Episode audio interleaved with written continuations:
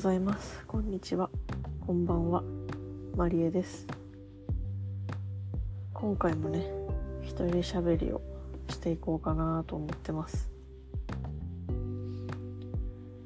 今こちらは台風が来てましてなんかとっても不思議な天気なんですよね。なんていうかな強風域暴風域には入ってないのかな？強風域に入っててでもうなんか降ったり。いきなりブワーッと降って暗くなって降って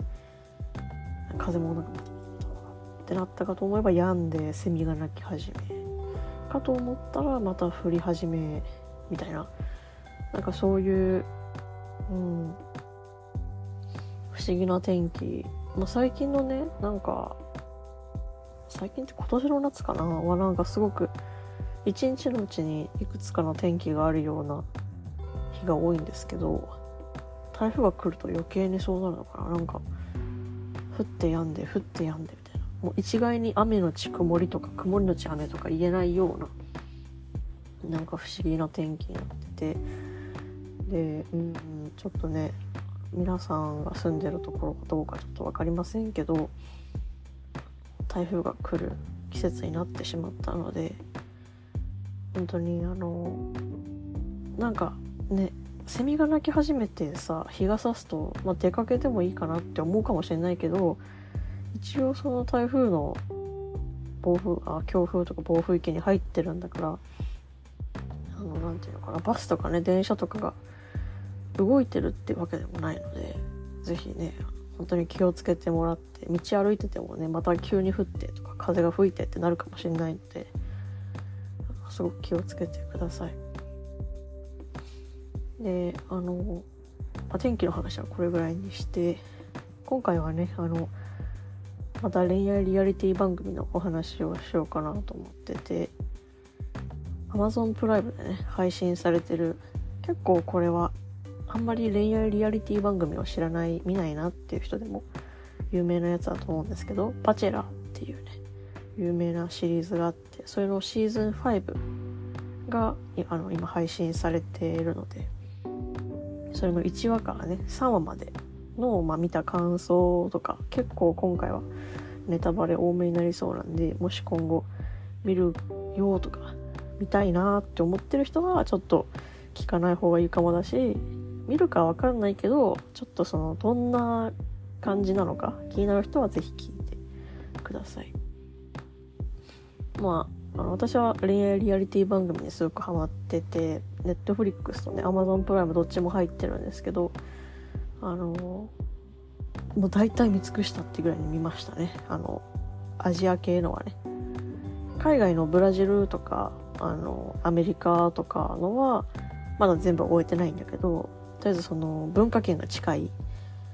アジアのその韓国とか日本とかの中国はもう見たことないね。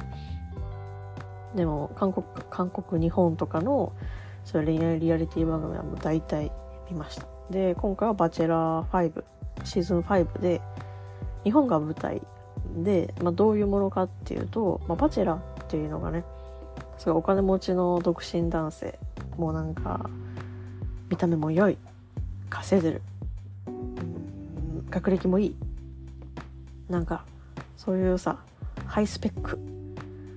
なんかみんな結婚したいって思うような独身男性一人に対してですね。あの結婚したいっていう女性が今回16人集まっててでその毎回ねカクテルパーティーっていうそのなんつうのかな。みんなドレスアップしてお酒飲むみたいな。立ちん？立席パーティー？ん？なんて言うんだろう。立ち食いパーティーではないけど。なんかまあそんなのがあるんですよでそのカクテルパーティーで毎回その何て言うかな何人かね落とされてしまうというかそのローズを渡された人だけが残れる。次のもうちょっとこうバチェラーと一緒に過ごせる。で最終的に1人その結婚を前提としたお付き合いをする人を選ぶバチェラーが選ぶっていう、まあ、婚活ですかね恋愛っていうより婚活かなリアリティになってますね。でシーズン5はあのー、長谷川圭一さんっていうバスケの選手でありながらフィットネスの会社もされてるっていうね身長も高くてなんかそうそういう男性がいてでこの方がね経歴がちょっと面白くてあのそういうリッチなもう誰もが羨む独身男性はバチェラーと言って女性版のそのバリバリ働いて経歴も良くて美しい誰もが羨む独身女性はバチェロレッテっていうのがあるんですけどバチェロレッテにねなんと出てた人なんです。その選ばれる側として。で出てた方がなんと今度はバチェラーとして出るっていうことで。なのでそのバチェロレッテを見てた女性陣がね結構参加者には多くて。その長谷川さんっていう方がどういった人柄なのかある程度分かった上であの参加されてる方が多いんですよね。これまでは、まあ、どういうふうにこう選ばれたかは、まあ、よくわかんないんですけどあんまり表にならないんだけどまあその何ていうのかな。この人がバチェラーですって言われる場合もあるしあの分かった上でそうやって選抜に残っていくパターンもあるしその何て言うのかな。多分分かってない。その一応その応募はするけどあの何て言うの今回のバチェラーが誰か分からないままスタートするっていう時もあったみたいで。ねまあそれはちょっとどうなんて思うけど今回に関しては皆さんその長谷川圭一さんがバチェラーっていうことを分かった上で集まってらっしゃる。16人の女性たち。であのこれまでのねバチェラーだと結構まあ30代ぐらいのそのバチェラー自身が30代ぐらいの方が多くて、まあ、やっぱりその会社をやってる方とかになるとそうだねやっぱ20代で会社を起こすって言ってもその経営のそういう歴とかがなんかあんまりなかったりとかするのかやっぱり30代ぐらいのそのある程度仕事も順調で安定してみたいな方が多かったんですね。でそれに対して意外と女性が学生さんがいらっしゃったりとかこう結構20代の、まあ、半ばぐらいの人とか結構多くてその、まあ、10個ぐらい違うんじゃないみたいなバチェラーと10個ぐらい違うんじゃないっていう女性が集まってることが多くても私はそれをちょっと見ててなんかめっちゃ年の差あるなぁみたいなのは思ってたんですけど今回はあの割とねそのバチェラ圭一さん自身が37歳なのかな。っていうのもあってかあの女性陣もだいたい20代半ばから30代の方が多くて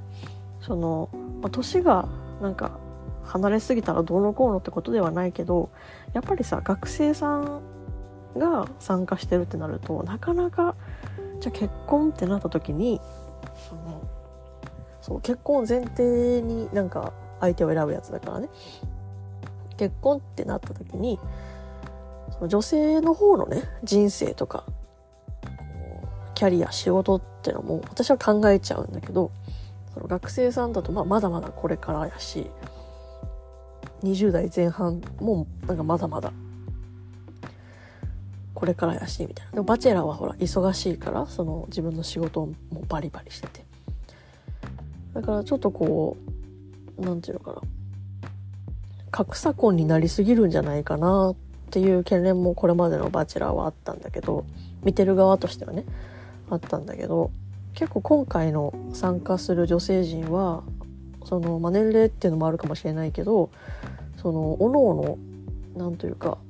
すごくちゃんとキャリアがあってお仕事とかもがあってやってることとか熱中してることとかあってでもう仕事自分自身も仕事とかそういう私生活とかにこうある程度満足しているけど、まあ、そろそろなんかパートナーとか結婚とか考えたいな。でかつその前回のね「バチェロレッテ」で長谷川圭一さんっていう方を見てあ素敵やなって思った方が集まってるのでこう、まあ、バチェラーね1から3話まで見たんですけど、ま、だそんなにうんね回数は全部で10話ぐらいまであるんだけどまだまだ前半なんやけど何て言うのかな。なんか会話の感じとかがその女性チームのねチーム女性たちが気になってる会話の感じとかがこうガチやなっていう その選ばれる側ではあるけれども女性陣としてもその圭一さんとじゃいざ結婚したらどうなるのかみたいなのをすごく考えてらっしゃる方が多いな真剣に考えてらっしゃる方が多いのかなっていう印象は、まあ、これまでのシリシーズンに比べては思いましたね。まあその言うても Amazon プライムの配信の番組なんででそういうちょっとこう俗っぽいなんていうの設定じゃないですか。そのなんだろうな全てを持った誰もが羨む独身男性に女性がわーっと集まるみたいなのはこう構図としてもすごくこう俗っぽいから、まあ、もちろんね演出とかある程度の部分はもちろんあると思うんだけどその会話の会話のなんていうのか展開女性陣が気になる部分気になった部分圭一さんに対してとかはすごいなんか話を聞いててすごく地に足についてるものが多くて、まあ、代表的なのがその何話かな？2話か3話よいしょぐらいにあの圭一さんとバチェなんてだ。えっと圭一さんと女性陣が、まあ、何人かでご飯デートみたいなのをしてたんですねご飯を。全部の女性じゃなくて何人かの女性でご飯してて。でその時にもちろん前後関係はねあの編集されてるんで視聴者側から100%その場の状況とか空気が分かるわけじゃないんやけどその何て言うかな子供ができたらなんか自分がねバスケの選手やってるしでちっちゃい頃とかはなんか他のスポーツもやってたんでやから自分の子供にもなんかスポーツさせたいなみたいなことを圭一さんが話したんですね。でみんなと思うみたいないうのを振って。ほんならまあ何人かの女性とかはまあなんか私もこう親によくしてもらったから自分の子供にもこういろいろやらせたいみたいなわかる。圭一さんの話わかるっていうタイプ。の女性ももちろんおったんやけどそのもうまた一部別のね女性ち何人かからすると例えば、まあ、結構子供っていうのは何て言うのかな。みんなでこうパーッと話す話題ではなくて個人個人一対一の時に聞いてほしかったなっていうそういう配慮欲しかったなっていう女性もいたし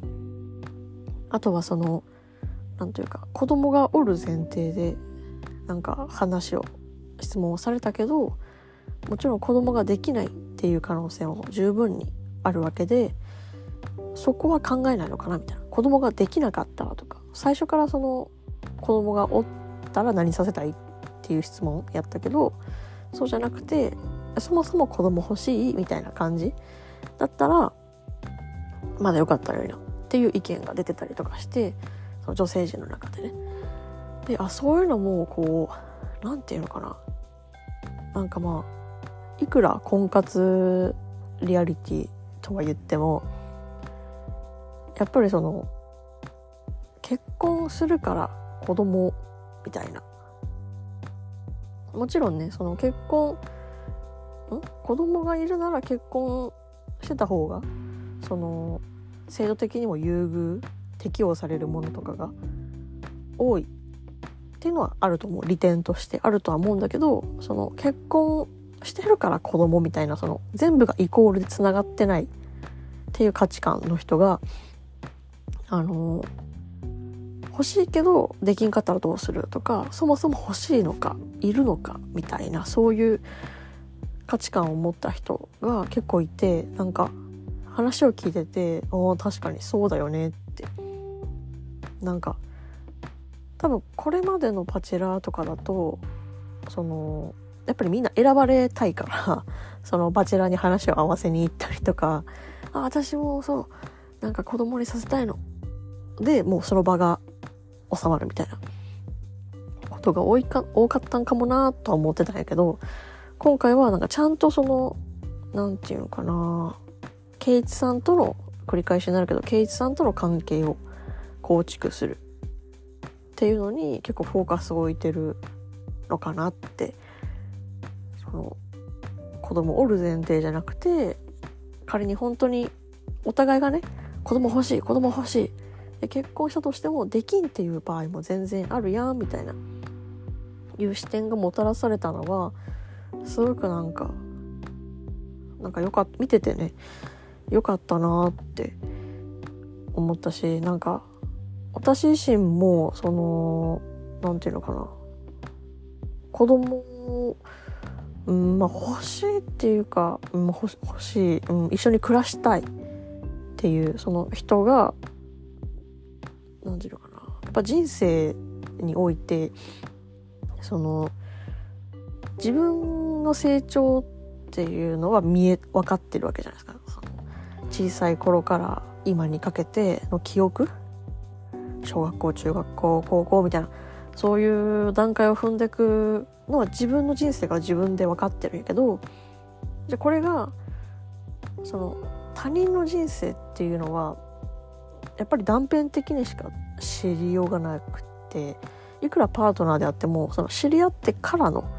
人生しか知らないし友達であってもやっぱり知り合ってからでそんな毎回毎回何があったとかなんかこうちっちゃい頃こんな子やったとか今後こうしてくこうしていきたいとかをそこまで介入こう突っ込んで話したり知るってことはまああんまないと思うんですよね。もちろん幼馴染っていうそののがあるのは知ってるけど少なくとも私の人生においてはその幼馴染っていう人はいないからさ兄弟の妹はいるけどだからその他者のそのちっちゃい頃赤ちゃんというとか子供とかいう頃から大人になるにつれての人生をそばでこう見られる。で自分がその人の人生にだいぶな感じ介入しちゃってる。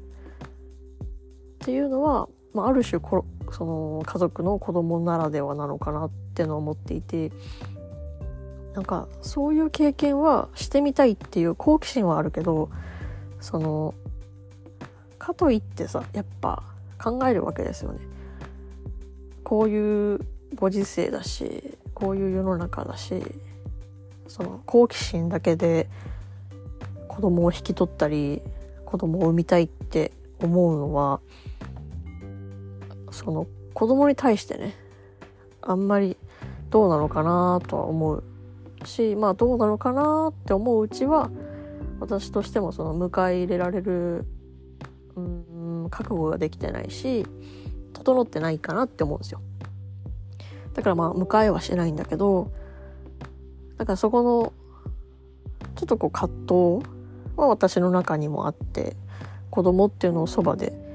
見て子供が大人になるっていう過程をそばで見させてもらいたいなっていうのと同時にいやでもこのやっぱり社会とかこう子供環境を取り巻くものを想像するとやっぱりうんってなる部分。だから分からん。そのバチェラーに出演してる女性陣が実際子供に対してどう思ってるかは知らんけどそのやっぱり産みたいから産むとかおる前提しかも健康な前提スポーツとかができるような健康な前提でお話しされるっていうのはやっぱりねあのうん？って思うのはすごく同意するなっていうのはね思ったんですよね。そんなにうんなんていうか自分の人生がねとても良くてもうその子供はまた他人というか別の人になってしまうし生きる時代も変わってるのでやっぱりそれ当たり前なんやけどね。当たり前なんやけどやっぱり想像するとカジュアルにねなんかやりたいことやらせたい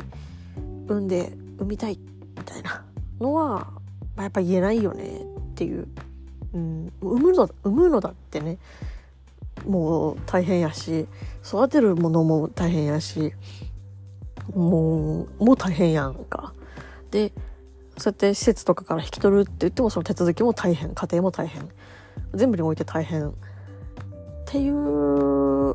をもちろん圭一さんも分かってたと思うけど多分あまりにポンと聞きすぎたんかなみたいなのはその見ててすごいうん感じましたね。なんかでそれをちゃんと発言して圭一さんに対してそのこの間子供に対するみんなに質問があったけどってああいう結構、まあ、できるできないお互いが欲しいって思ってもできるかどうかわからないっていう意識はあったって指摘した女性は素晴らしいなって思ったし、うん、で圭一さんも圭一さんでちょっと不用意な発言やったかなっていうのをちゃんと反省してその女性陣に謝るっていうのはなんかこれまでの「バチェラー」は本当に結構パワーバランスがもうバチェラー上選ばれる女性たちっていう感じだったからさ。その結構ねパチッと決まってたんやけど今回はその一人として本当にパートナーとしてどうしていくのかどう考えていくのかっていう。でまた別のシーンでもねそのなんていうか女の、えー、なんかベリーショートのすごい綺麗なシルバーカラーの女性がいてでその子との1対1のデートみたいな、まあ、ちょっとおしゃべりあお腹が鳴った。おしゃべりするみたいなデートがあった時にこうまあ圭一さんは割と奥手な方なんかな。あんまりいっぱい喋る方ではないんやけどそのそれをね見越した女性の方が結構圭一さんってこうどんなふうにどんなことをどんなふうに考えてますかみたいな価値観に関わるような質問仕事に対する意識とかこういう場合はどう考えますか？みたいな。なんか妹と一緒に見てたんやけど妹とちょっとこれめっちゃなんか仕事の面接最終面接っぽいねみたいなのは言ってたけどそれぐらいこう確信に迫るような価値観の確認っていうような質問がすごく積極的に女性からなされててなんかそれも見ていてなんか割とうんありがちな構図としてバチェラーの話を女性がふんふんって聞くみたいなのではなくもう掘り下げていく。相手を掘り下げていってどういう考えの人で。でそれは、まあ、自分の価値観とどういう違いがあってっていうなんかお互い掘り合った上でのすり合わせみたいな。のが行われててわなんかいいねと思いながら。なんかバチェラーもこういろいろねネットではちょっとお茶飲む。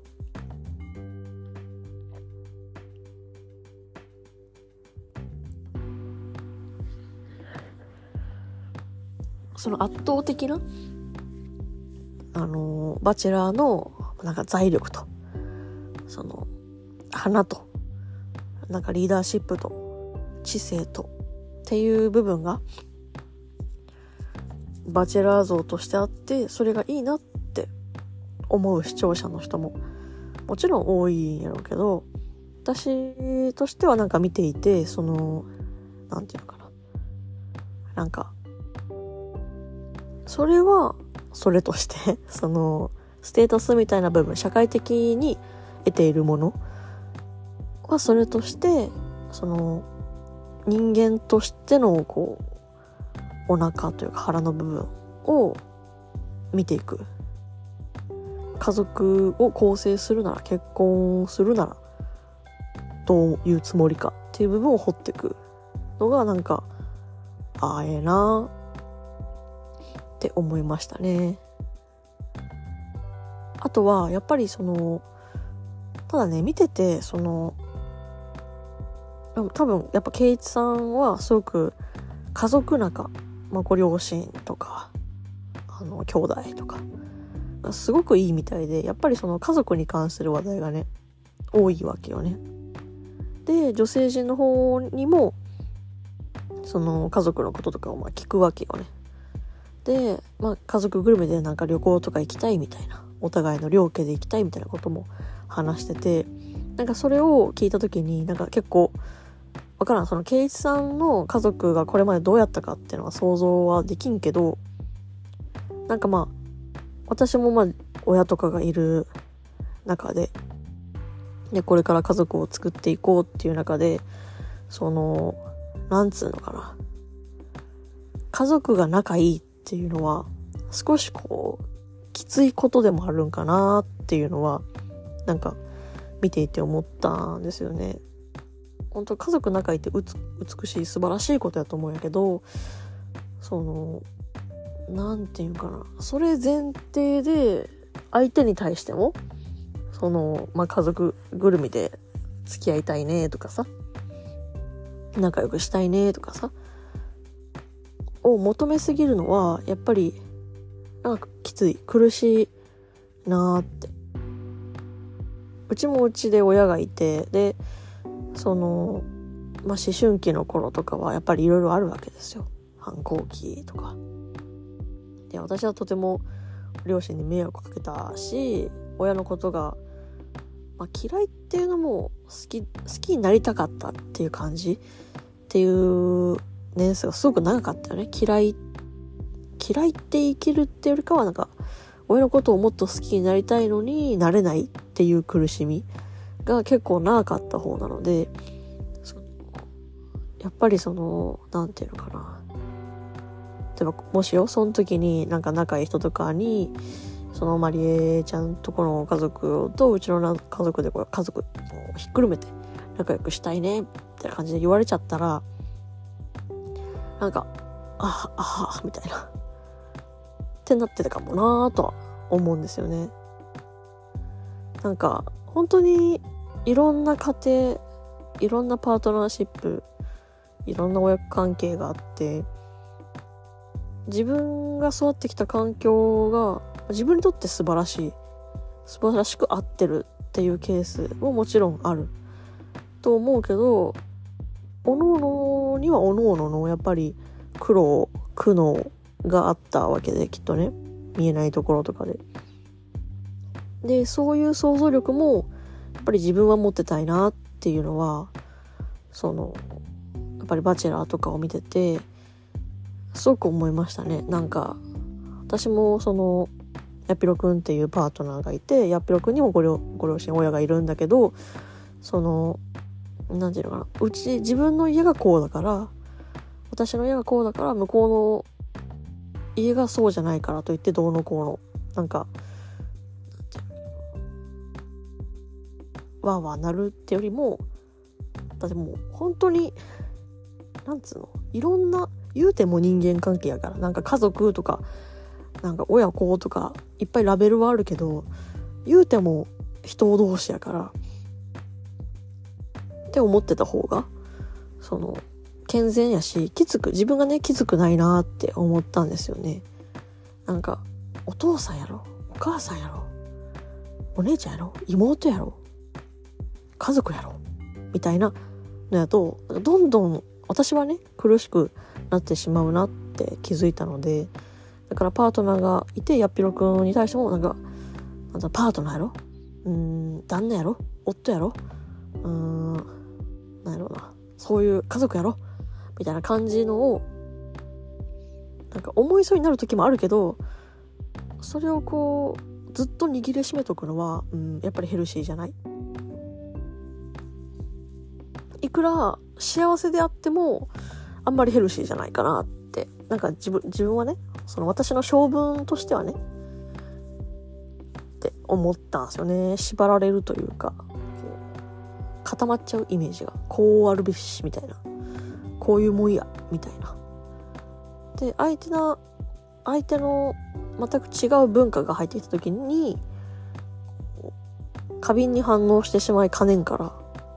まあ、自分の性格上。だからなんかこうバチェラーを見ててそういうやっぱり